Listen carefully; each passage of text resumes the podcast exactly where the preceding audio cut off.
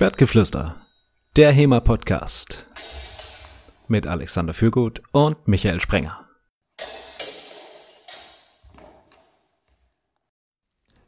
Stell euch vor, ihr steht morgens, kurz nach Sonnenaufgang, auf einer abgelegenen Wiese. Ihr seid da, euer Gegner ist da, eure Sekundanten, vielleicht noch ein Arzt. Ihr macht eure Säbel bereit, es ist Zeit für ein Duell. Liebe Hörer, heute reden wir über das Duell. Wir wollten euch nochmal so eine allgemeine Einstiegsfolge geben, eine Übersicht zu dem Ganzen, auch wenn wir das in ein paar Folgen schon so ein bisschen angesprochen hatten. Und das machen wir heute nicht alleine, denn wir haben eine Podcast-Kooperation mit Ralf Kabuschnik vom Déjà-vu Geschichte Podcast, sicherlich vielen Hörern bekannt. In diesem Sinne, hallo Ralf, schön, dass du da bist. Ja, hallo Alexander, hallo Michael. Freut mich, äh, da zu sein. Bin schon sehr gespannt. Endlich lerne ich mal was über Duelle, dann ähm, kann die Zukunft kommen, dann bin ich vorbereitet. ja, und in diesem Sinne wie immer mit mir, Alexander Fürgut und Michael Sprenger. Hallo Michael. Hallo Alex, hallo Ralf. Ja, das Bild, was ich gerade am Anfang erzählt hatte, ist wahrscheinlich das, was die meisten Leute so im Kopf haben. So irgendwie schummriges Morgengrauen, vielleicht statt Säbeln Pistolen. Und das ist auch gar nicht so abwegig davon. Nichtsdestotrotz wollen wir heute mal noch drüber reden, was denn eigentlich Duelle sind und vor allem mhm. auch was nicht. Denn wenn ich mich jetzt mit Michael vors Wirtshaus stelle und wir da eine Schlägerei anfangen und irgendwann werden die Degen gezogen, das wäre typischerweise kein Duell. oder vielleicht auch doch, ne? Und die Grenzen sind so ein bisschen fließend oder auch, ähm, sagen wir mal, wir begegnen uns durch Zufall auf dieser Wiese, haben uns da also nicht verabredet und zücken dann unsere Säbel. Ja, auch hier die Frage, ist das dann ein Duell? Ist das kein Duell? Hm.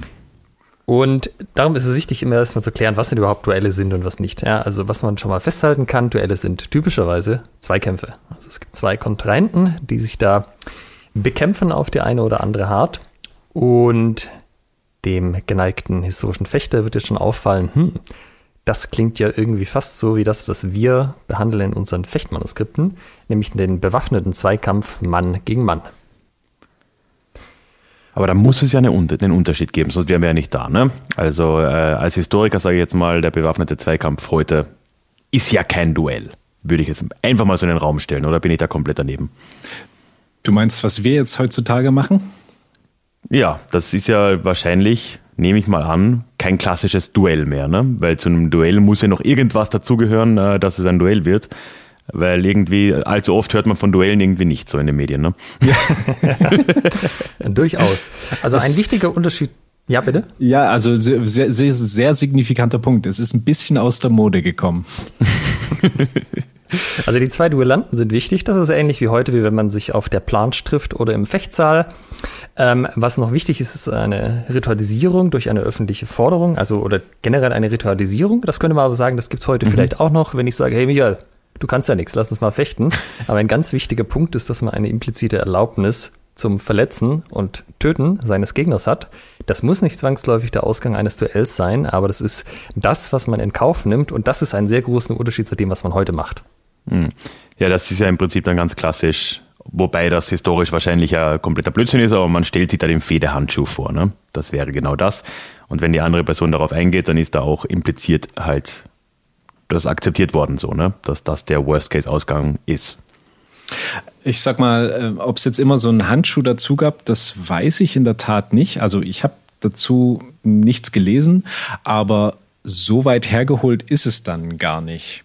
Ähm, wie wollen wir das machen? Wollen wir mal direkt damit einsteigen und auf so eine Entstehung eines Duells eingehen? Lass uns das machen. Mhm. Also der wir, stellen wir uns vor, wir befinden uns ein paar hundert Jahre zurück, ähm, sitzen zusammen bei Wein, Weib und Würfeln und der Alex macht jetzt einen Deine Mutterwitz über mich. Und ich fühle mich dadurch in meiner Ehre beleidigt. Und jetzt, jetzt kommen wir zum ersten Punkt, der sich signifikant vom heutigen Leben unterscheidet, dieser Begriff der Ehre ja. war damals viel, viel mehr wert. Also heute würde ich sagen, also heute würde ich, würden wir wahrscheinlich dann ein paar Deine Mutterwitze austauschen und anstoßen und das war's. Aber ja, damals, vor allem heute, ne, da fällt mir ein, wenn man heute Poker spielt und man sagt, ja, um was spielen wir? Ja, um die Ehre, dann braucht man auch gar nicht spielen. Das ist komplett, das, ist, nichts wert. Genau. Es ist einfach nichts mehr wert.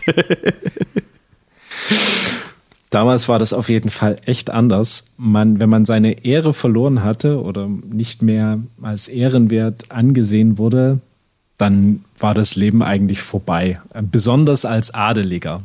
Das wäre jetzt meine Frage gewesen. Ne? Das hat ja sicher nicht auf alle Menschen gleich zugetroffen. Ne? Das waren wahrscheinlich sehr bestimmte Bevölkerungsgruppen, die erstens dieses Ehrgefühl so hatten und zweitens als Resultat dessen zum Duell tendiert haben. Na, du musst dir vorstellen, wenn du deine Ehre verloren hattest, hattest du quasi von jetzt auf gleich keine Freunde mehr, weil alle anderen sehr viel darauf hm, gegeben haben. Und jetzt gab es zwei Möglichkeiten. Entweder du konntest dir das leisten, warst dann eben allein, mhm. aber hattest Geld und ja, konntest, weggezogen. Bis konntest du das noch irgendwie leisten. Oder eben nicht. Und äh, wenn du nicht die, den finanziellen Background hattest, dann war der Verlust der Ehre, das war echt richtig, richtig schlimm. Dann war es das mit deinem Lotterleben. Man muss sich auch nochmal vor Augen führen, wir haben ja heute eine sehr individualistische Gesellschaft, wo man sich so denkt, ah, ich, mach, ich schwimme einfach gegen den Strom und mache alles anders als die anderen. Das ist ja in der Geschichte durchaus nicht so gewesen. Da hatte man seinen Kreis von Personen und mit dem wollte man sich auch nicht verscherzen. Ja klar, das war ja auch noch viel realer, zumindest im Mittelalter noch, aber wahrscheinlich auch noch in der Neuzeit, ein viel realerer Schutzmechanismus auch, diese, diese Gruppe. Ne? Ob das jetzt ein sozialer Schutz war vor Verarmung oder was auch immer es ist, oder ob es wirklich um Leib, Leib und Leben ging. Ne? Also das ist schon noch was anderes. Man musste sich halt auf das Wort der Leute verlassen können, ja, dass mhm. das Ehrenmänner waren, dass sie zu dem gestanden haben, was sie gesagt haben, dass sie getan haben. Ja, weil im Zweifelsfall gab es keine Polizei und keinen Staat, der dich äh, rausholen würde, wenn dir Unrecht getan wird. Ne? Entweder du machst es selbst oder du hast diesen Kreis an Menschen, die für dich dann äh, auch auftreten. Und äh, wenn du die verlierst, ja klar, das tut weh. Mhm. Da ist ja dann auch noch die Steigerung vor, davon im Prinzip im Militär. Also dort war es ja nochmal eine, einen Zacken schärfer. Wenn du als Offizier irgendwie beleidigt wurdest, dann musstest du deine Ehre wiederherstellen. Äh, ansonsten mhm. hätte keiner mehr neben dir gedient. Also du hättest dann ja, du wärst dann aus dem Militärdienst entlassen geworden, faktisch. Ah, ja. Ja, das ist ja, nachvollziehbar eigentlich in der Logik, ne? aber ja, krass. Also auf jeden Fall haben wir jetzt das Problem, Alex hat mich beleidigt und jetzt muss ich meine Ehre wiederherstellen und ein probates Mittel zur damaligen Zeit, um nicht zu sagen das mehr oder minder einzige Mittel, war das Fordern zu einem Duell. Die Forderung alleine hat ja schon ausgesagt, dass man seine Ehre höher gewichtet als seine körperliche Unversehrtheit oder sogar sein Leben. Ja? Mhm. Dadurch, dass es ja im Duell durchaus auch vorkommen konnte, dass jemand dabei schwer verletzt wurde oder gestorben ist, hat man damit ge gezeigt, hey, ich bin bereit, das in Kauf zu nehmen, um meine Ehre zu verteidigen. Mhm. Ja, das heißt nicht, dass es das im Duell das dass ich dann gefochten habe, unbedingt so, so schlimm ausging für mich, aber es konnte halt passieren. Und mit dieser Wahrscheinlichkeit musste ich sozusagen leben und umgehen und ähm, habe das auch nach außen gezeigt. Hm. Aber natürlich auch beidseitig, ne? wenn jetzt der Michael ankommt und sagt, hey, Alexander, du hast mich in der Ehre beleidigt, äh, ich fordere dich zum Duell, kann dein Ehrgefühl wiederum ja nicht zulassen, dass du nicht Ja sagst. Das ist ja das Nächste, ne? Ganz genau. Also es gab schon manche Sachen, da konnte man noch eine Entschuldigung einfordern. So, ne, das war jetzt mhm. nicht okay, entschuldige dich und dann konnte man sich entschuldigen und dann war es auch wieder gut. Bei einem Deine Mutterwitz, ah, weiß ich nicht, das wäre wahrscheinlich schon ein bisschen schwierig gewesen, das dann noch zurückzunehmen. Da kann man auch nochmal unterscheiden. Ähm, das Duell, wirklich dieses sehr stark ritualisierte Ding, Beleidigung, Forderung, ähm, Annahme der Forderung, dann wurde wird jetzt als nächstes ein Tag und die Stunde und der Ort bestimmt. Mhm. Dann würden die Waffen bestimmt werden und so weiter. Und das ist im Unterschied zu quasi dem Fakt, wenn man das oder der, der, dem Tatbestand, wenn man das direkt ausmacht. Das äh, wäre das dann das sogenannte Rencontre. Das heißt, der Deine Mutterwitz war so heftig, ich ziehe direkt meinen Degen, springe auf den Tisch und wir fechten das an, an Ort und Stelle aus. Mhm. Das hatte damals auch noch so ein, äh, war insofern ein Unterschied, als dass Duelle mh, mm, durchaus nicht gewünscht waren, sogar verboten waren. Und dass Rencontre dann nicht so stark bestraft wurde oder nicht so problem was heißt nicht so problematisch, aber dem ist man nicht so sehr hinterhergegangen, weil man eben gesagt hat, ja, okay, die beiden waren hitzig, die waren im Jähzorn, genau, mhm. in, in, im Affekt. Wohingegen das Duell, ne, man hat eben nochmal Zeit, sich das zu überlegen und man macht das quasi kalten Blutes ja, das ist ja eigentlich nachvollziehbar. Das ist ja etwas, was wir im Recht immer noch haben. Das ist die Mord-Totschlag-Unterscheidung letztendlich. Ne? Wenn du ein Duell planst, so wie du einen Mord planst, dann ist das eine ganz andere Grundeinstellung der Sache gegenüber und eine ganz andere Form von Überlegung, die da reingeht, als wenn du halt ja im Affekt jemanden erschlägst oder halt ein Rencontre äh, startest. Ne? Das ist soweit juristischer äh, nachvollziehbar sogar. Ja, das ist auch ganz interessant. Also weil es ist ja nicht erst so, dass mit dem Aufkommen des Duellwesens Zweikämpfe stattgefunden haben. Es gab ja schon viel früher Zweikämpfe. Man weiß ja zum Beispiel mhm. aus dem Mittelalter noch, gab es die sogenannten Nordale oder Gerichtskämpfe, wo äh, Rechtssachen durch ein Duell von zwei Personen mhm. entschieden wurden. Also heute nennt man das Duell, aber zu ihrer Zeit ähm, hat man das noch nicht so genannt. Und da davor gab es aber natürlich auch schon Sachen, wo sich Leute irgendwo verabredet haben und gesagt, wir schlagen uns jetzt, äh, weil ich mich irgendwie von dir habe angegriffen gefühlt habe. Aber dass es im in dem, wie man es heute versteht, mit dieser ganzen Ritualisierung außenrum als Duell aufkam. Ähm, das ist halt später und das Interessante ist auch zum Beispiel so im Alten Reich, also Heiliges Römisches Reich, so 17. bis 18. Jahrhundert, gibt es noch kaum Unterscheidungen in den Gerichtsakten zwischen Duellen und sonstigen Gewalttaten. Also da gab es dann, oh. da wurde sozusagen der Begriff Duell und, und Raufhändel, Händel generell oder ich habe die Begriffe vergessen, also läuft auf Schlägerei hinaus, austauschbar mhm. verwendet, auch egal, ob da jetzt jemand zu Tode gekommen ist oder verletzt wurde. Bis ins ähm, 17. Jahrhundert, sagst du? So, so 17. bis frühes 18. Jahrhundert. Uh, das ist sehr lange. Okay. Ähm, und das hat sich aber dann geändert. Das, man muss generell sagen, wir müssen in der Folge einiges, äh, sagen wir mal, vereinfachen, verallgemeinern, weil man könnte über jedes Land im äh, zu jeder Periode quasi eine einzelne Folge machen, wie mhm. da genau das Duellwesen ausgesehen hat, was verboten war, was erlaubt war, wie sich die Gesetze entwickelt hatten. Ähm, es ist aber insofern halt ganz interessant, dass das teilweise gerichtlich erst später unterschieden wurde, aber gesellschaftlich war das schon vorher ein Thema, dass es ähm, sozusagen einen Konsens gab, wie so ein Duell abzulaufen hatte, an das man sich auch halten musste und der den entsprechenden Leuten, für die das relevant war, auch bekannt war. Mhm.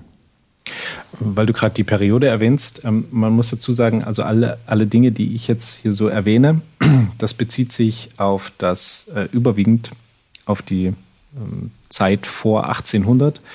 Denn ich habe mich auf die Folge größtenteils mit einer Quelle vorbereitet, die da heißt, von den in Deutschland gewöhnlichen Gebräuchen bei Duellen und über die Mittel, die Duelle abzustellen.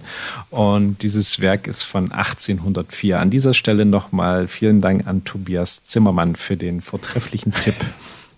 Ich wollte gerade sagen, das kann nur aus dem 19. Jahrhundert oder früher sein, weil das sind diese Titel an Büchern, die es heute nicht mehr gibt, wo eigentlich alles drinsteht schon. Und es passt doch auf kein Buch. Das ist großartig. Aber das finde das find ich halt schon mal überraschend, weil ich hätte jetzt ja auch dazu tendiert, klar, okay, wir vereinfachen hier, wir sprechen ja auch nur über Europa und noch da kann man Riesenunterscheidungen treffen. Aber ich hätte das auch jetzt eigentlich schon früher irgendwo angesetzt. Ne? Also wenn man, ich weiß nicht, wie es der Allgemeinheit da geht, wenn man jetzt einfach jemanden fragt, ja, wann waren Duelle ein Ding, glaube ich schon, dass äh, das Mittelalter da immer noch äh, ja, im Verdacht steht, dass das da auch schon so üblich war. Und das ist interessant, dass das wirklich erst so spät in der ritualisierten Form, wie wir es ja heute dann irgendwie so vor Augen haben, dann ähm, erst aufgekommen ist, weil eigentlich 18. Jahrhundert, da denke ich mir, ja, das ist krass, das ist eine Zeit, da, wenn man dort angefangen hat mit, mit Säbel oder Degen oder was auch immer ein, ein Duell zu führen, das war eine Zeit, da hätte man das auch schon mit Revolvern bald machen können, so spät ist das. Ja, vielleicht zur Entwicklung jetzt mal noch einen generellen Einwurf. Also es ging so ungefähr an der Wende 15. bis 16. Jahrhundert los. Also das Duellwesen in der ritualisierten Form, ausgehend von Italien und Frankreich, hat sich das dann über den Rest von Europa verbreitet. Mhm. Und es lief so etappenweise. Also in England und in Spanien kam das im frühen 16. Jahrhundert an, während das in Skandinavien und im Heiligen Römischen Reich, also im Alten Reich, eher so ab Beginn des 17. Jahrhunderts so richtig eingeschlagen okay. hat. Und Russland und Nordamerika waren da so die Nachzügler, die so richtig Richtung 18. Jahrhundert mit dazugekommen sind. Mhm. Und man kann da schon ähm, das von der Entwicklung sehen, von diesem ritterlichen Zweikampf, wenn auch vielleicht nicht so linear, sondern mit so ein bisschen Zickzack. Da war das Interessante, der war so ab der zweiten Hälfte des 14. Jahrhunderts relativ selten geworden und kam im 15. Jahrhundert schon äh, eigentlich so gut wie gar nicht mehr vor. Und das heißt, es gab irgendwie so eine Unterbrechung von der, von dem vor diesem ritterlichen Zweikampf, wo man sich dann im Harnisch zu Pferde mit Lanze und mhm. Co. Äh, duelliert hat, was verhältnismäßig ungefährlich ist, weil man halt relativ viel einstecken kann. Äh, und später kam das aber nochmal auf, diesmal aber eben mit Blankwaffen, vor allem am Anfang natürlich, bevor es die Pistolen gab, ähm, mit deutlich höherer Gefährdung, weil einfach, ja, wenn ich halt eine Blankwaffe habe und selber nicht gerüstet bin, mache ich einen mhm. falschen Schritt, renne dem anderen auf seinen Degen oder sein Säbel oder sein Rapier und dann war es das halt unter Umständen auch. Ähm, das ist schon interessant, ja. Also, das ist dieses, es kam eigentlich so ein bisschen aus der Mode in der alten Form, aber dann kam es auf eine ganz neue Art und Weise wieder, eben verknüpft mit diesem ganzen Ehrbegriff und dass man seine Ehre mhm. ja auch verteidigen musste. Ja, ich meine, das kann, also da, da, da werde ich wahrscheinlich jetzt dafür äh, gesteinigt, weil das viel zu einfach ist. Aber man kann da, glaube ich, schon irgendwie so eine kulturelle Entwicklung wahrscheinlich da auch annehmen, die halt einfach im ausgehenden Mittelalter, in der beginnenden Neuzeit da auch ähm, halt in Europa abgelaufen ist. Weil ja auch einfach die, die kulturelle und die soziale Zusammensetzung in den Ländern sich verändert hat. Ne? Wir haben im Mittelalter diesen ritterlichen Zweikampf.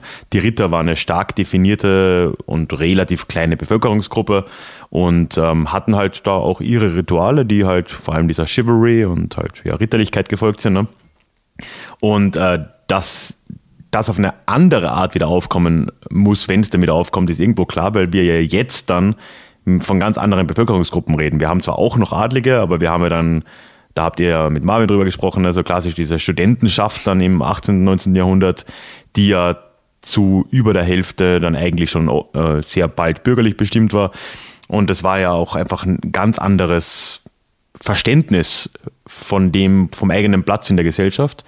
Das Ehrwesen oder das, das Ehrgefühl war ja auch wieder was anderes als, als Ritterlichkeit. Also von dem her ist es nachvollziehbar. Aber es ist ja interessant, dass es dazwischen einfach mal auch ein paar Jahrhunderte soweit man es zumindest sagen kann, fast nichts davon gab. Das ist ja eigentlich auch. Ähm, ja, also ja. was ja ganz interessant ist, ist, wir haben ja jetzt schon angesprochen, das haben vor allem adlige Militärs und später dann auch Studenten gemacht, dieses Duellwesen. Die Adligen hatten ja dieses Selbstverständnis einfach, dass wahrscheinlich auch mit dem Rückblick in der Geschichte sie halt die Leute sind, die diese, die potenziell dazu bereit sein müssen, ähm, mit Gewalt zu den Waffen zu greifen. Und zum Beispiel äh, Haus und Hof oder später dann auch Vaterland zu verteidigen. Und dass das einfach zu diesem Selbstverständnis auch dazugehört, dass man einer Schicht angehört, die ähm, ja, die eben mit Waffen umgehen kann und auch bereit ist, diese einzusetzen. Hm. Und mit den Militärs ja sowieso, ja, also es waren ja dann auch viele Offiziere zum Beispiel aus dem, aus dem Adel, aber natürlich nicht alle Leute, die beim Militär waren, waren da Adlige. Und auch die Studenten haben sich ja durchaus dann in Richtung Adel und Militär, was ihr ganzes Auftreten und ihr Selbstverständnis angeht, auch orientiert. Mhm. Und ja, man kann da schon so eine Entwicklung sehen, wo man einfach ähm, dieses, dieses Selbstverständnis, was man dann hatte mit Waffentragen, gehört natürlich dazu. Mit der Waffe umgehen gehört natürlich auch dazu. Und man muss auch dazu sagen, ähm, wir haben jetzt die ganze Zeit von eher Männern und so geredet. Es ist natürlich vor allem ein Männerphänomen, auch wenn es vereinzelt mal Duelle zwischen Frauen gab. Und gerade auch wenn man Studenten hört, denkt man so, ja, keine Ahnung, Anfang Mitte 30, wenn du länger studiert hast, kann schon noch mhm. sein. Wir reden hier natürlich von Leuten, die zu der Zeit eher so 16 bis Anfang Mitte 20 waren. Und ja.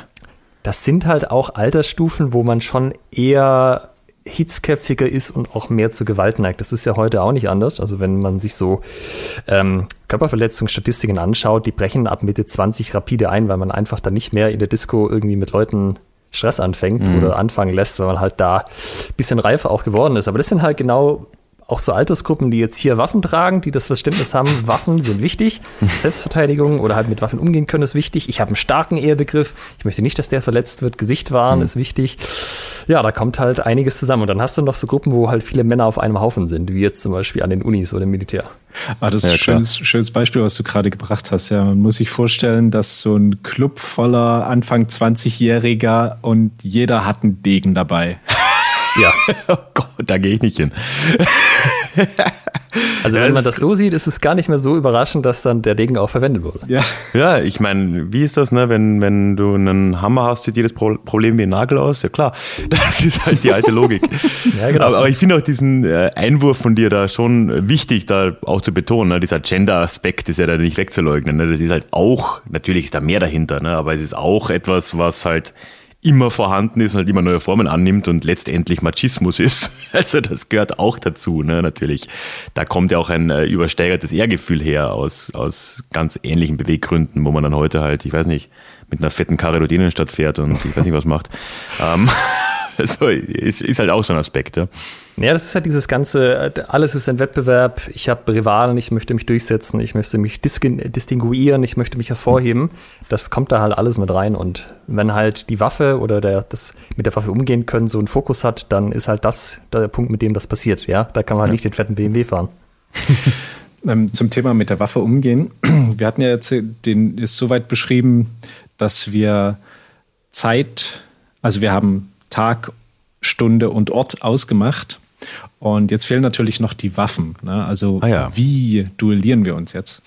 Und in, äh, ich nenne es jetzt mal besagtes Buch, weil der Titel dann doch schon etwas üppiger ist, um den jedes Mal zu nennen.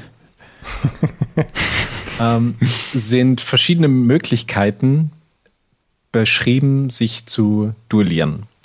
Und da haben wir als erstes auf den Hieb. Das heißt, man hat eine Waffe, die, das war damals, ähm, gab es verschiedene Varianten. Eine war davon wie ein, kann man sich wie einen leichten Säbel vorstellen. Ist auch mhm. beschrieben als mit einer gekrümmten Klinge. Und das war im Prinzip die ungefährlichste, denn die Klinge war recht leicht und was man damit geschaffen hat, war vielleicht irgendwie eine, eine üppige Platzwunde. War Aber oberflächlich. Ja. Dann irgendwie zu sterben, das war recht unwahrscheinlich. Also äh, wenn man ein Duell auf den Hieb fechten konnte, dann war man eigentlich ganz, ganz gut dabei. Jetzt konnte es natürlich passieren, dass einer sagt, ähm, nee, auf den Hieb fechten kann ich nicht, äh, ich will mit dem Degen auf den Stich. Das war dann schon eine richtige Hausnummer. Also auf, auf, den, auf den Stich fechten, das war richtig, richtig gefährlich. Ne? Also ein ein paar Zentimeter zu weit Richtung Brust, ähm, Lunge, Herz, hm. innere Organe verletzt, dann war da spätestens nach ein paar Tagen Feierabend. Und ähm, dann natürlich auch die Variante, dann konnte man natürlich auch sagen, nee, ich kann nicht fechten. Das, das gab es durchaus. Und dann ging man zu Pistolen über. Und Pistolen gingen immer. Also, wenn nicht auf den Hieb, dann auf den Stich. Und wenn nicht auf den Stich, dann hat man Pistolen genommen. Mhm. Und bei Pistolen gab es dann sehr viele Varianten, teilweise auch sehr, sehr witzige. Die erste ja, zumindest ist, im Nachhinein, wenn ja. man nicht dabei ist. ja, ich glaube auch. Auf der Wiese ist es weniger witzig. Die, die erste ist im Stehen, also beide stellen sich in einem Abstand, einem definierten Abstand mhm. gegenüber. Und dann gibt es eben verschiedene Methoden. Entweder wird gleichzeitig geschossen oder einer nach dem anderen. Um, zu Pferde genau das Gleiche. Man steht sich gegenüber und darf dann entsprechend schießen. Mit Avancieren, das heißt, man läuft aufeinander zu und dann entweder hat einer das Recht zuerst zu schießen, dann der andere, äh, je nachdem. Oder auch wieder beide gleichzeitig. Ähm, und dann kommen die wirklich interessanten. Dann haben wir auf dem Mantel kniend. Das heißt, man legt einen Mantel auf den Erdboden.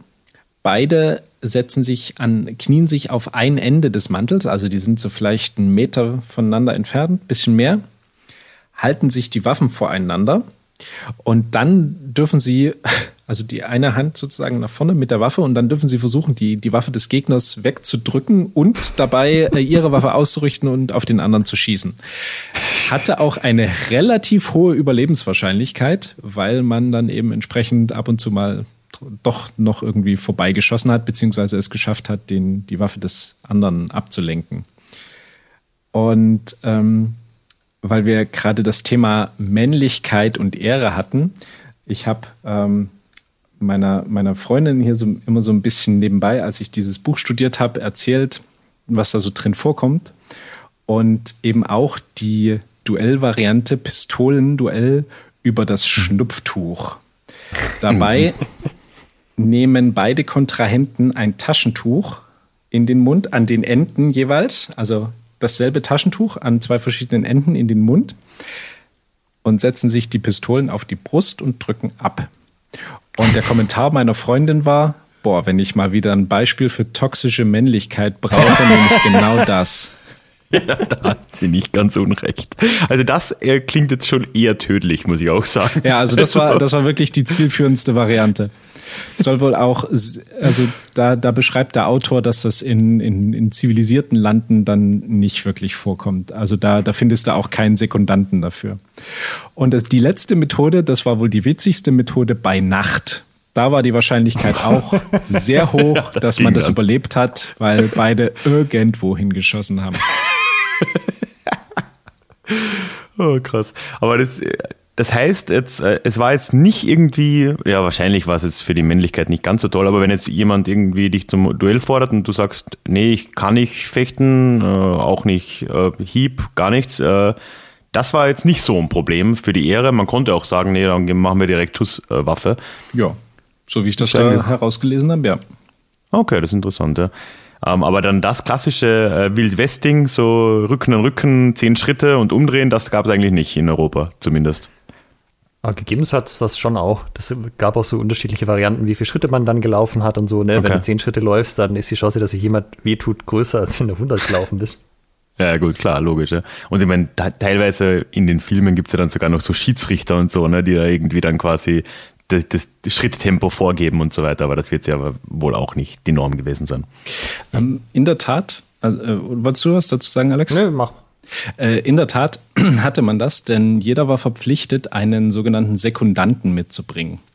Also, also die Sekundanten waren auch quasi als Schiedsrichter tätig. Ich dachte, die waren eher einfach nur so Waffenträger und ich weiß nicht was. Nee, die Sekundanten, die waren super wichtig. Ähm, die sorgten für einen reibungslosen, ordentlichen und gerechten Ablauf des Duells, nämlich. Ähm, mhm. Also die haben je nach Größe der Beleidigung die, die Waffen auch mitbestimmt. Ähm, sie haben alle Malice, also alle, alle Bosheit verhindert, denn das Duell sollte ja wirklich ehrenhaft ablaufen und nicht von mhm. irgendwie Gemeinheiten geprägt sein. Ähm, Sie sprechen auch das Urteil, ob jetzt bei einer leichten Blessur die Sache ausgemacht ist oder nicht. Also wenn man jetzt irgendwie einen Kratzer hat, ähm, sagen sie dann, ja, ist okay jetzt oder nee, macht mal weiter. Mhm. Äh, sie teilen Sonne und Wind, also die bestimmen genau sozusagen, wie die Kontrahenten zueinander zu stehen haben. Oh.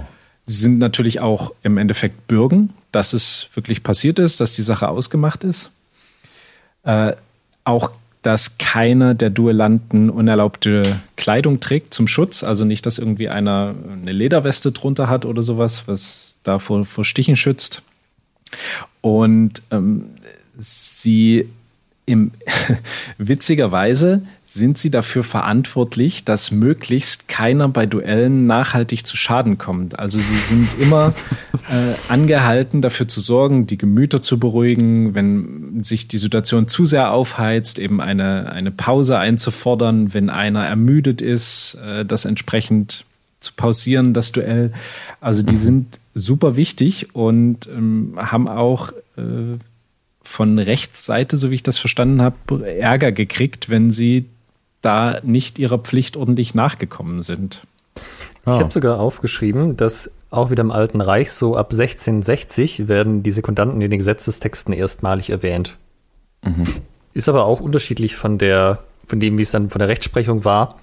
Ähm, das eine Variante ist, dass wie Michael gesagt hat, dass die, dass es sozusagen anerkannt wurde, dass die die Duelle weniger schlimm machen und deshalb potenziell straffrei dazukommen. Es gab aber auch die Variante, dass ein Sekundant genauso behandelt wurde wie ein Duellant. Ja, im Sinne von, mhm. nee, also jeder, der irgendwie am Duell direkt oder indirekt beteiligt ist, das ist nicht okay, weil ohne Sekundanten kannst du auch nicht duellieren. Dann wollen wir das auch ähm, mhm. sozusagen den Anreiz verringern und das wird genauso bestraft, wie wenn ich selber das Duell gefochten habe. Okay. Aber die zwei Sekundanten, die sind dann auch tatsächlich äh, unparteiisch oder sollten es sein. Also die, die, die war es auch nicht so, dass da der eine hinter seinem Duellanten und der andere hinter seinem stand und die mussten dann das halt ja, gemeinsam irgendwie ausmachen, sondern die, die haben sich dann auch ja ehrenhaft hier so als Schiedsrichterteam verstanden, so ein bisschen. Jein, also natürlich hat jeder Duellant seinen Sekundanten mitgebracht. Also insofern waren sie natürlich schon parteiisch. Ähm, Dachte ich eben, ja. Aber da haben wir wieder diesen, diesen Ehrbegriff. Also es war einfach dann unehrenhaft, dort nicht für einen, für, für, ich nenne es jetzt mal, einen ordentlichen Ablauf zu sorgen. Mhm.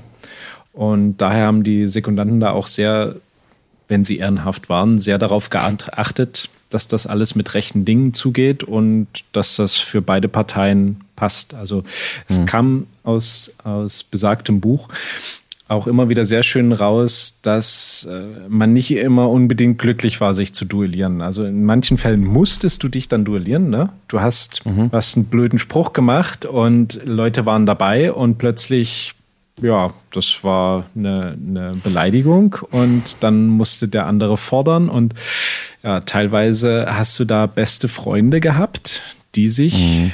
am nächsten Morgen dann gegenseitig vielleicht umgebracht haben. Oh Gott, ja.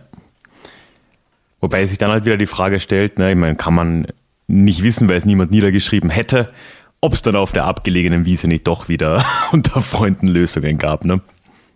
Also es ja. gab auf jeden Fall die Variante, dass man absichtlich vorbeigezielt hat, gerade wenn das man mit Pistolen ich, ja. gefochten hat. Mm, sowas.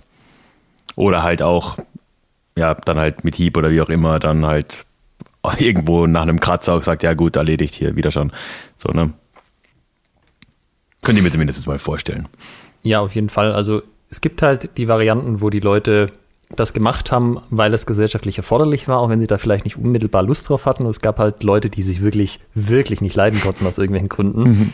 Und da war es halt eher dann an den Sekundanten, das vielleicht zu verhindern, wenn man zum Beispiel gesagt hat, naja, wir fechten jetzt hier bis zum ersten Blute, dass man nach dem ersten Blute wirklich aufgehört hat mhm. und nicht, dass dann noch weiterging. Aber man findet auch immer wieder Anekdoten, dass sich dann die Sekundanten auch ins Duell eingemischt haben, aktiv, weil halt äh, vielleicht der Schützling verloren wurde oder die Sekundanten in Streit geraten okay. sind beim Duell. Oder äh, die Duellanten fertig waren, heimgegangen sind und die Sekundanten dann an Ort und Stelle noch ein Duell gemacht haben. Also die Anekdotendichte bei Duellgeschichten ist sehr hoch. Ah ja, das glaube ich, ja. Ich meine. Ich habe ich hab in der Tat gerade noch eine zum Thema Duell vermeiden. Äh, die ist ein wenig früher angesiedelt. Ich habe hier allerdings keine, ähm, keine Jahreszahl dazu. Äh, da haben sich Karl von Anjou und Peter von Aragonien gefordert. Das ist ja hochkarätig. Und ähm, ja, Karl kam des Morgens zum Kampfplatz und ja, hat der, der, äh, der Peter war noch nicht da und hat Karl eben Zeugen gesucht die bezeugen konnten, dass er da war und der Peter nicht.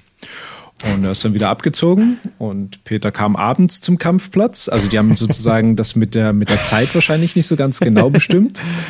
Und da hat der Peter dann Zeugen gesucht, dass er da war und der Karl nicht. Und ähm, dann fand es keiner mehr nötig von beiden, den anderen zu fordern, weil das war ja beurkundet. Sie waren beide da, sie haben sich gestellt und da war die Sache erledigt. Alles gut. Ja, bequem eigentlich, ja. Aber die Frage, die sich da jetzt ein bisschen dann stellt, ist, das ist jetzt ja auch schon ständig eigentlich angeklungen, dass ja gerade die Staatlichkeit, und ich nehme an, ich meine, das wisst ihr ja wahrscheinlich dann auch besser, ähm, die Kirchen wahrscheinlich genauso, da ja mit Sicherheit jetzt äh, schon lange was dagegen hatten, oder ihr habt doch schon gesagt, dass sie was dagegen hatten, aber wie hat das genau ausgesehen? Ähm, haben die in irgendeiner Form was dagegen unternommen? War das in irgendeiner Form erfolgreich oder haben die das auch einfach oft passieren lassen? Ähm, wie hat sich das so entwickelt mit der Zeit vielleicht auch? Also, wenn man es verallgemeinert, kann man sagen, die meiste Zeit war das Duellieren offiziell verboten und von der Kirche unerwünscht. Mhm. Ähm, wie sehr das dann wirklich verfolgt würde oder nicht, variiert sehr stark.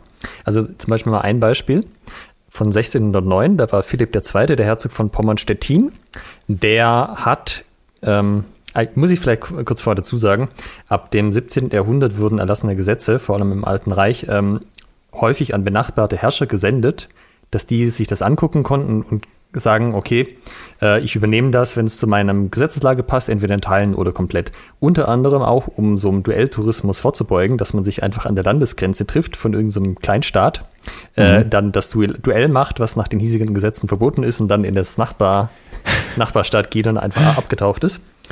Ja. Und da wollte besagte Philipp II., äh, was vom König von Frankreich übernehmen. Der hat nämlich ein äh, Gesetz explizit zum, vom, zum Verbot von Duellen rausgebracht. Und der Philipp zweite fand das sinnvoll, dass bei ihnen das Gesetz auch übernommen wird und Duelle einfach ganz offiziell verboten sind. Ja, 1609. Das hat er dann den pommerschen Ständen, also dem Landrat von Pommern, vorgestellt und die haben dann so salopp gesagt, ah, also bei jetzigem Weltlauf soll solches nicht den Adligen beizubringen. Also so ein, also das, die Adligen, die machen das halt, die wollen das machen, das kann man denen nicht vermitteln, dass sie das jetzt nicht mehr machen dürfen. Mhm, okay.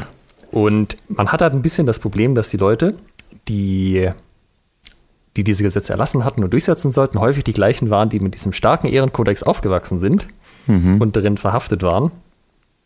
Und gerade so einem, ab Mitte des 17. Jahrhunderts wurde dann im Alten Reich halt eben, wurden diese Gesetze gegen Duelle auch nochmal mehr.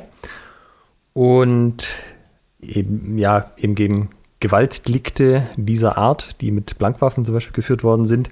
Und auch in den Ländern außenrum, also Frankreich, England und Co., gab es eigentlich, also Meistens war es halt eigentlich nicht erlaubt, aber es war halt immer so ein, ja, ah, aber irgendwie muss er ja seine Ehre wiederherstellen können. Es geht ja auch einfach nicht, dass sie sich da nicht duellieren, weil wie soll denn das funktionieren?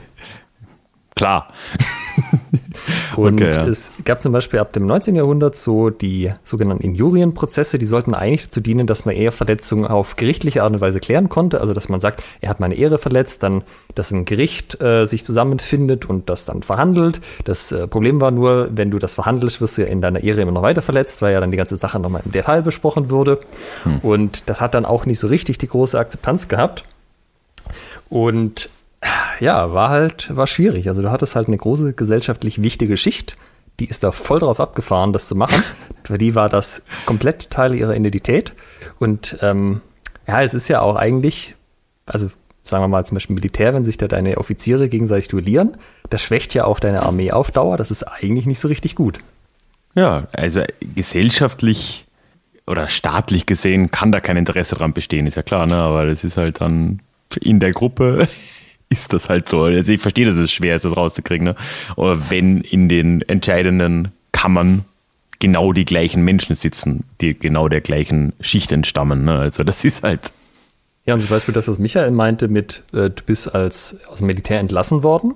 Wenn du dich nicht zum Duell gestellt hast, gab es genauso Zeiten und Gegenden, wo es, äh, wo es geheißen hat, wir müssen jetzt wirklich gegen das Duell vorgehen, jetzt ist wirklich Schluss mit lustig. Jeder, der sich duelliert und wir, das kriegt man raus, wird entweder hingerichtet oder zumindest mal entlassen, komplett aus dem Dienst, egal welcher Dienstgrad das war. Und mhm. äh, wer sich da beteiligt hat, der Sekundant gleich mit. Oder vielleicht noch irgendwie in Haft, wenn es jetzt irgendwie manche Gegenden der Sekundant nur war und nicht der Duelland. Und da müssen wir jetzt mal wirklich, wirklich durchgreifen. Und da ging das ein paar Jahrzehnte so und dann war es wieder ein, ah, also irgendwie das mit dem Duell, das wäre schon, ist es nicht einfacher? Und ja, ich meine, das ist doch, die Leute müssen das ja irgendwie klären können. Ja, okay. Ich meine, gut, irgendwann muss sich das ja dann geändert haben und ich glaube, das ist ein Running Gag in allen äh, Geschichtspodcasts. Äh, wir schauen da wahrscheinlich aufs 19. Jahrhundert, ne? weil äh, ich nehme ja mal an, auch mit der stärkeren Staatlichkeit jetzt im Deutschen Reich da sicher zumindest eine Veränderung gewesen sein muss. Ne? Und äh, vor allem, was ich jetzt ja noch so im Hinterkopf habe, im 19. Jahrhundert kommt ja auch eine neue Form davon ein bisschen auf mit den äh, Burschenschaften und Turnern und äh, Kartellen oder, oder, wie auch immer es dann heißt. Ne? Ähm, wie hat das da ausgesehen? Also wie war das immer noch ein gleich großes Ding im 19. Jahrhundert? Hat sich das verändert? Ist das vielleicht sogar noch breiter geworden oder ist das gar nicht mehr gegangen mit einem stärkeren Staat? Also tatsächlich aufgehört hat es erst mit den Weltkriegen, so wirklich. Okay. Ähm, wir hatten in der Folge mit Warmen, glaube ich, auch darüber geredet, dass es eigentlich so der Erste Weltkrieg war, aber ich habe jetzt in der Recherche für den Podcast nochmal gefunden, dass es im Dritten Reich äh, tatsächlich nochmal kurzfristig das Duell wieder erlaubt wurde. Dann ist aber irgendein Offizier gestorben, den Hitler mochte und dann hat er es persönlich gesagt, nee, Duell ist jetzt nicht mehr. Ah, ja. Ich habe auch gesehen, äh, weil es gerade passt, irgendwie auf nur Wikipedia-Liste von Duellen. Es hat anscheinend äh, Feldmarschall Günther von Kluge, der hat einfach mal seinen General, äh, den äh, Guderian, äh, zum Duell gefordert, 1943 oder so in Russland. Und ja. da hat dann aber auch anscheinend Hitler es nicht zugelassen, obwohl Guderian zugesagt hat. Also, was sich sicherlich geändert hat, ist die Frequenz oder auch die Menge, aber also zwischendurch ist sie tendenziell eher mehr geworden, weil ja dann die Studenten irgendwann auch da waren und dann da auch mehr das Bürgerliche, der, also die Bürger, ja, mhm. die ja als Studenten kamen ja häufig auch aus dem Bürgerlichen, dass die auf einmal auch gesagt haben, wir haben jetzt diesen starken Ehrbegriff und wollen damit den, wollen da mitmachen sozusagen, wo es vorher vielleicht wirklich nur die Oberschicht war. Mhm. Ähm, und was man auch sagen muss, das kann man an der Stelle vielleicht noch einwerfen, wir haben jetzt die ganze Zeit davon geredet, Adlige, Militärs und Studenten, das sind so die, die sich duelliert haben. Aber es gab definitiv auch Zweikampf von Bürgern, auch schon ähm, bevor das jetzt, bevor wir jetzt Richtung 19. Jahrhundert oder so schauen. Aber, und das habe ich explizit so in einem Paper drin gesehen, das hat einfach keiner bisher so wirklich erforscht. Oh, wirklich? Ja, das ist spannend. Also man So- dachte lange halt, adlige Militärs, das sind so die, die sich duellieren. Irgendjemand hat dann sich mal die Arbeit gemacht und mal die ganzen Studenten ähm, Archive dazu durchgeblättert und hat festgestellt, ah doch, bei den Studenten war das auch sehr, sehr verbreitet. Das heißt, man kann zum Stand jetzt nicht so richtig sagen, wie wirklich, wie das wirklich bei den Bürgern ausgesehen hat, ob das, also ob das irgendwie überhaupt nicht Thema war, nur vereinzelt vorkam oder ob das vielleicht auch auf breiter Front war und man hat das bisher nur noch nicht so zusammengetragen. Naheliegend wäre es schon, ne? jetzt einfach mal logisch überlegt. Konflikte gibt es genug unter Kaufleuten zum Beispiel, wenn wir uns das mal vornehmen, oder unter Handwerkern. So. Und wenn äh, drumherum eine Kultur herrscht, wo das ein veritabler Weg ist, um einen Konflikt zu lösen, warum hätten die das nicht auch gemacht? Ne? Ja, zumal ja zum Beispiel Handwerker auf der Walz oder so ja auch, also relativ lange noch bewaffnet waren, weil es ja auch Klar. gar nicht ungefährlich war. Und auch die Gruppe, ne? junge, junge Burschen, auch Ja. wieder passend. Und gerade auch die Studenten sind auch gerne mal mit Handwerkern aneinander geraten. Ja, da sind wir auch schon eher im 19. Jahrhundert als früher. Aber das war, ähm, es kommt ja auch immer ein bisschen drauf an, ob du den anderen sozusagen als Rivalen, der dich überhaupt in deiner Ehre verletzen kann, akzeptierst. Also, wenn Na ich ja, jetzt, klar. Mhm. Also wenn, wenn, keine Ahnung, ich bin jetzt irgendwie der, der super, super hohe Adlige und du bist so ein, ein Bauer auf dem Feld und du beleidigst mich, dann äh, werde ich dich nicht zum Duell fordern. Das ist unter Ja. meiner, meiner Würde. Klar, ja. Also der, der Stand war halt schon auch super entscheidend an dem Ganzen. Also ja, und ich meine, generell bei uns war es ja dann auch so, also jetzt in Deutschland mit den Weltkriegen ist das, also nach dem Ersten Weltkrieg gab es ja dann auch die ganzen Militärreformen, wo das mit dem Adel überhaupt, Mhm. mit dem Zusammenspiel von Adel und Militär halt einfach auch nicht mehr so das Thema war. Und Ja. wenn du halt nicht mehr diesen Stand hast, dann ist halt das Ganze, ich muss es meine Ehre irgendwie bewaffnet verteidigen, vielleicht auch nicht mehr so das Thema. Abgesehen davon, dass es nach dem Ersten Weltkrieg sicherlich auch nicht mehr so viele Männer gab in Deutschland vom Anteil her. Das ganz hart ausgedrückt, ja klar. Und ja, ich denke, da spielt einfach auch viel zusammen. Ne? Das ist halt einerseits das, dass ja, sich die Werte vielleicht einfach verändert haben. Natürlich wird das Gewaltmonopol des Staats auch stärker, schlicht und ergreifend. Ne? Also ähm, ein NS-Staat konnte tatsächlich ja anscheinend äh, Duelle erlauben und sie dann auch wieder verbieten und konnte das im Zweifel auch durchsetzen, was halt Ja. im Alten Reich so einfach nicht gegeben war. Und das, ja, und eigentlich, also heute bleibt davon ja fast nur noch die Mensur in den Burschenschaften so richtig übrig, oder? Oder, oder was ist, oder ist davon noch irgendetwas sonst am Leben? Ich meine, oder gehen wir auch mal auf die Mensur ein, weil das ist ja schon eine direkte Folge nicht, aber so Direkter Nachfolger. Nachfolger, Nachfahre, was auch immer, ne? Ja, wenn man so will, bei den äh, schlagenden Studentenverbindungen ist die, ähm, ist die Mensur natürlich ein, eine Methode, äh, die eigene Ehre zu präsentieren. Also, dass man sich der Mensur stellt. Und jetzt bin ich kein Experte auf dem Gebiet. Das heißt, wie die Mensur jetzt, wie es sozusagen wirklich von dem Duellgeschehen, Duellwesen dann äh, direkt zur Mensur gekommen ist, vermag ich nicht jetzt anhand von Quellen genau belegen zu können. Aber äh, die Universitäten haben natürlich irgendwann gesagt, sie finden es suboptimal, dass die Anzahl an Studenten sich verringert, weil die sich gegenseitig abstechen. Und hatten dann natürlich Ja. auch entsprechende, ähm, ein entsprechendes Interesse daran, dass sie lebende Studenten haben und vor allem zahlende Studenten. Wobei, wenn du das gerade, Ja. Entschuldigung. Ja, bitte. Ähm, wenn du das gerade sagst mit den Unis, das ist auch ein ganz nettes Beispiel für diese Anreizsysteme, die da aktiv sind. Auf der einen Seite ist es nicht gut, dass sich deine zahlende Kundschaft gegenseitig absticht. Auf der anderen Seite, wenn die Leute das dann gemacht haben, dann ist es nicht so richtig in deinem Interesse, sie dann so wirklich hart zu bestrafen, weil dann könnten die auf die Idee kommen, oh, ich bin jetzt hier von der Uni äh, irgendwie total abgestraft worden oder vielleicht sogar von der Uni geflogen, jetzt gehe ich einfach woanders hin. Und das ist ja auch was. Ah, jetzt habe ich schon. Die Leute machen das eh, die, die jungen Männer. Ähm, kann ich mir das wirklich erlauben, da jetzt so rigoros durchzugreifen und dann sagen die, aber gut, dann gehe ich halt an eine andere Uni, da kann ich meinen Ehebegriff so ausleben, wie ich das möchte. Also da, da haben wir in unseren Episoden 64 mit dem Tobias Zimmermann und 69 mit dem Marvin Gedeck, äh, Gedeck zu äh, einmal Hofdegen und einmal zu Studentenromanen auch schon sehr, sehr ausgiebig drüber gesprochen. Vor allem eben über diese Thematik, äh, was hält die Uni von diesem Duellwesen. Mhm. Was man an der Stelle vielleicht auch nochmal erwähnen könnte, wir, dass wir nochmal sagen, mit was hat man sich denn eigentlich duelliert. Wir haben das also auch so ein bisschen angerissen. Ähm, Im Wesentlichen, also relativ lange natürlich mit Blankwaffen, das heißt Schwerter, Säbel, Hofdegen oder wie es in der HEMA-Szene heute heißt, Small Swords, Rapieren und dann eben auch später Pistolen, als das relevant geworden ist. Ähm, so richtig quantitativ, ich habe versucht, das rauszufinden, wie viel dann in dem so 18., 19. Jahrhundert Pistole war, wie viel mhm. mit Blankwaffen. So richtig Daten gefunden dazu habe ich keine. Ähm, ich würde aber trotzdem vermuten, dass die meisten Duelle weiterhin mit den, also nicht mit Pistolen ausgefochten worden sind, weil letztendlich das ist ja das, wo ich auch zeigen kann, dass ich die Fähigkeiten dazu habe. Ja, dass ich nicht ein, also abdrücken kriegt im Anführungszeichen jeder hin. Was treffen ist dann vielleicht eine andere Frage, aber das muss ja auch gar nicht das Ziel sein. Aber sich mit einer, einer Waffe dahinzustellen, an diese Waffe auch ausgebildet zu sein, auch an Unis gab es zum Beispiel ja lange dann Fechtunterricht Mhm. Ähm, das war halt schon so ein Ding. Und ich sag mal, für die, für unsere Hörer vom Schwertgeflüster, äh, die werden jetzt natürlich schon aufgehorcht haben, ach, das sind ja alles Waffen, für die es Fechtbücher gibt. Kein Zufall wahrscheinlich, ne? Sicherlich kein Zufall, weil es ähm, die Fechtbücher natürlich ähm, häufig auch für, für die sagen wir, eher Oberschicht geschrieben sind und nicht für mhm. den, ja, also am Anfang klar, Buchherstellung war 14. bis 15. Jahrhundert sicherlich nicht so günstig, wie es dann später mit dem Buchdruck war. Also allein das war schon so ein Differenzierungsmerkmal. Und ähm, ja, vielleicht für deine Hörer von Déjà-vu Geschichte, diesen Fechtbüchern und das, womit Michael und ich uns auch beschäftigen, ist letztendlich, uns interessiert nicht so sehr das Warum, sondern das Wie fechte ich denn mhm. dann mit diesen Waffen zum Beispiel und mit vielen mehr noch. Also was mache ich, wenn ich dann wirklich vor dem anderen stehe? Er hat einen Säbel, ich habe einen Säbel, er hat einen Rapier, ich habe einen Rapier.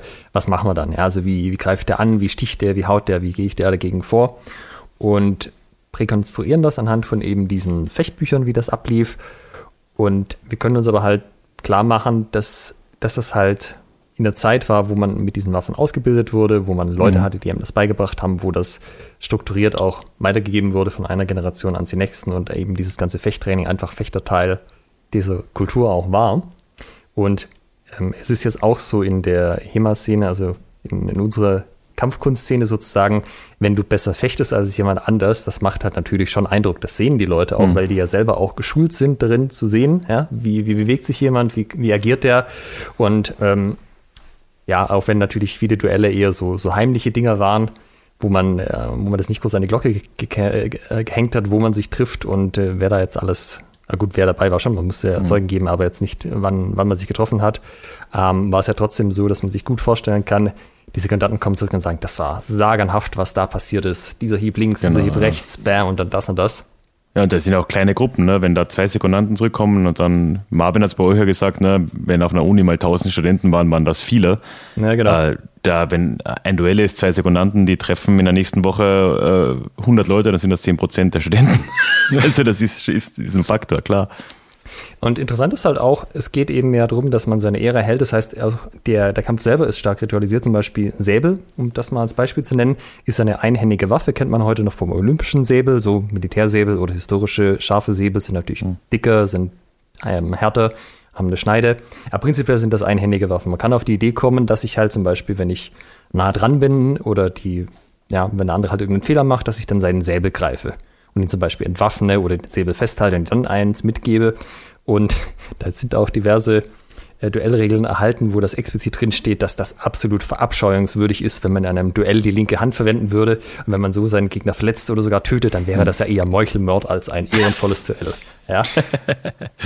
Das zeigt halt nochmal, finde ich, sehr schön dieses, dieses Korsett, in dem man sich da auch bewegt, von, es hat schon bitte so abzulaufen, wie man sich das vorstellt. Mhm. Apropos ablaufen, wie man sich das vorstellt, an dieser Stelle möchte ich einen äh, kleinen YouTube-Tipp abgeben. Und zwar gibt es da ein wunderbares Video, 15 Minuten lang, Duel at Blood Creek. Könnt ihr mal suchen. Wir mhm. verlinken es auch in den Show Notes.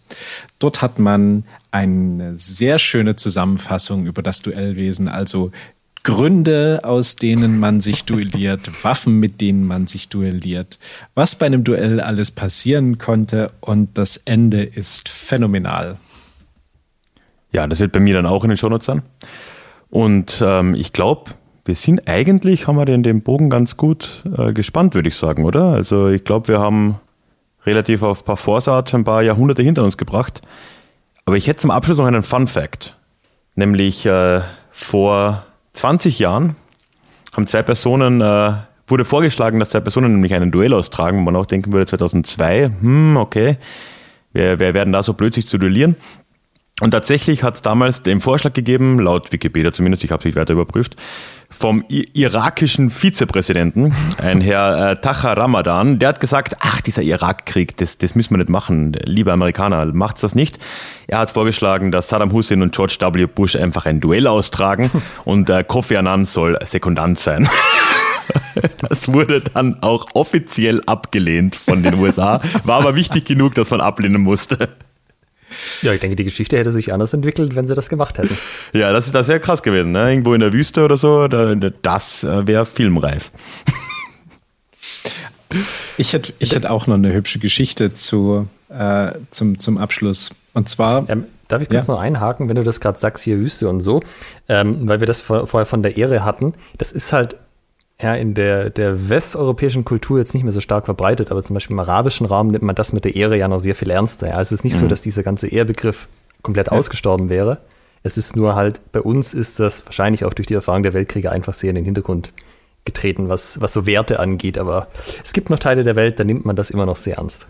Ja, wobei ich auch sagen würde, ich glaube, es wird nicht mehr so genannt, aber gerade jetzt, wenn wir wieder diese Gruppe junge männliche äh, oder männliche Jugendliche nehmen, so eine Art von Ehrbegriff haben die zu guten Teilen, glaube ich, schon auch äh, in Europa heute noch. Sie nennen es nicht so, aber da spielt es so irgendeine Art von Selbstverständnis spielt, glaube ich, auch immer noch eine Rolle. Das ist halt auch so nicht rauszukriegen vielleicht, aber. Hast du meine Freundin angeguckt? ja, sowas, ja, sowas denke ich. Ne? Also da gibt es genug. Oder eben so, ja, Disco-Raufereien, die haben ja nie einen guten Grund und äh, Ehre sagt man nicht mehr, aber meistens kommt es drauf hin, läuft es draus hinaus, würde ich behaupten. Ja, alle Aber das ist doch eine Geschichte, Michael. Ja. alle weiblichen Zuhörerinnen schütteln jetzt so den Kopf ja. und können überhaupt nicht folgen. Alle Männer nicken so, ja, ich ja, weiß, aber Ja, leider. Ich denke, die nachfolgende Geschichte ist amüsant, sowohl für ähm, Männlein als auch Weiblein. Ähm, und zwar geht es um das Duell bei Nacht. Äh, es waren eben zwei die sich da irgendwie in die Haare bekommen haben und der eine hat den anderen gefordert und naja, wie es dann eben so ablief. Und da hat der Geforderte gesagt, ja komm, weißt du was, ähm, komm doch heute Abend bei mir vorbei und dann essen und trinken wir noch und wer weiß, ob es uns morgen noch gibt. Das war übrigens auch üblich, dass man, ne, ich hatte es ja vorhin erwähnt, teilweise wollte man nicht unbedingt dieses Duell fechten und man hat sich danach auch sehr gerne nochmal zusammen betrunken. In diesem Fall halt mhm. vorher. Und so war der äh, Forderer Gast beim Geforderten. Sie haben gegessen, getrunken und ähm, er hatte auch Bedienstete, die dann eben so die Sachen reingebracht haben. Und der letzte Gang, der kam verdeckt, wurde dann auf dem Tisch aufgedeckt und es waren zwei Pistolen. Man hat gesagt, komm, lass uns das doch vielleicht direkt jetzt machen. Ne? Sie saßen an einer langen Tafel gegenüber an den Stirnseiten und hat er gesagt, ja, gut, okay, machen wir das jetzt. Und ähm, haben aber gesagt, ja, lass uns doch das Licht löschen. Ne? Ähm, dann, wir sind ja hier an dieser, an dieser Tafel gegenüber, das, das wird ja trotzdem klappen. Okay, gesagt, getan. Der Vorderer hatte den ersten Schuss. Ähm, das Licht ist aus. Ähm, erzielt, schießt und ähm, war sozusagen verfehlt. Der andere sagt, ah, daneben. So, jetzt lud er seine oder hat seine Waffe genommen und legt an, zieht an der Klingel, wo die Bediensteten in diesem Moment reinkommen. Es wird hell und man sieht den anderen unter dem Tisch. der sich versteckt hat. Sozusagen. Und die Bediensteten gehen wieder heraus und der natürlich total, also am Boden zerstört, na, wie, wie krass unangenehm muss das sein, ne? dieser, dieser R-Begriff, mit, der mit in der Luft schwingt und jetzt hat er sich unterm Tisch versteckt. Und da sagt der andere, ist kein Problem, habe ich vorhin auch gemacht. ähm, und damit war die Sache dann auch ausgemacht. Sie haben sich also beide unterm Tisch versteckt im Endeffekt. Und äh, ja, das so die, diese Duelle bei Nacht mussten wohl recht häufig so interessante Wendungen genommen haben. Es gibt ja auch Leute, die das heute rekonstruieren mit Wachspis äh, Wachspistolen, äh, nicht Pistolen, mit Wachskugeln in Pistolen. Mhm. Ja, also dass man sich quasi, wie beim Paintball, es tut weh, aber man bringt sich nicht um dabei. Und da machen halt Leute Experimente mit diesen ganzen, wie kann das gewesen sein mit dem Duellen. Oh. Mhm. Für das nächste ja. HEMA-Event vielleicht was. Bei Nacht, genau. Dann Bei ihr Nacht. könnt die Szene einfach nachstellen, äh, vorher mal richtig schön saufen, dann Licht aus und dann mal schauen. Dann schreit einer aus der Nachbarhalle. Ah! Äh, wunderbar. So. Ich denke, wir sind durch, oder? Ich glaube, wir sind durch, oder? Meine Pizza ist auch schon da. ähm, ich glaube, ähm, wollt ihr einen Abschluss irgendwie zelebrieren? Ich, ich hätte gerne noch, äh, dass du unseren Hörern sagst, ähm, was der Déjà-vu Geschichtspodcast ist für die Leute, die es nicht kennen und ob du eine Empfehlung bei der Folge hast. Ich habe eine Folgeempfehlung, nämlich genau heute, ich habe es noch nicht gehört, kam eine Folge über Ulm raus. Ich bin mir sicher, das ist die beste Folge, die ever im Podcast war. Aber was ist deine Meinung dazu? Ähm, also allgemein mal, was, was der Podcast ist. Also ich mache äh, ja recht allgemein Geschichte-Content, kann man sagen, alle zwei Wochen. Und mein Ziel ist, also ich habe eigentlich zwei Ziele. Erstens, es soll unterhaltsam sein, bestmöglich. Und zweitens, es soll einen Bezug zum Hier und Jetzt haben. Aber in, innerhalb von dem ja, Parametern bewege ich mich dann, ja, worauf ich gerade Lust habe. Ja, und jetzt eben kam gerade eine Ulm-Folge raus. Ich versuche nämlich immer wieder mal so Live-Folgen zu machen, so Stadtspaziergänge nenne ich das, also um es nicht Stadtführung zu nennen, das wäre ein bisschen zu hochtrabend, ist es ein Spaziergang. Und äh, ja, die, die, die ist auch so eine Serie, das mache ich jetzt schon, glaube ich, die sechste war das jetzt. Ja, und äh, aber im Endeffekt ist das ein relativ offenes Konzept. Meistens mache ich es mach alleine, so halbe Stunde Format und manchmal auch mit Gästen, so wie dieses äh, Gespräch wird ja auch bei mir dann sein. Das heißt, bei der Gelegenheit könnt ihr ja auch nochmal meinen Hörern und Hörerinnen erklären, was ihr bei Schwertgeflüster so macht. Schwertgeflüster ist der Podcast für historisches Fechten, der deutschsprachige, der einzige deutschsprachige Podcast. Es gibt eine Menge englische und wir haben irgendwann festgestellt, es gibt eine Menge deutsche Hörerinnen und Hörer, die wollen halt, ne, weil so easy listening irgendwie auf Deutsch ähm, angenehmer ist.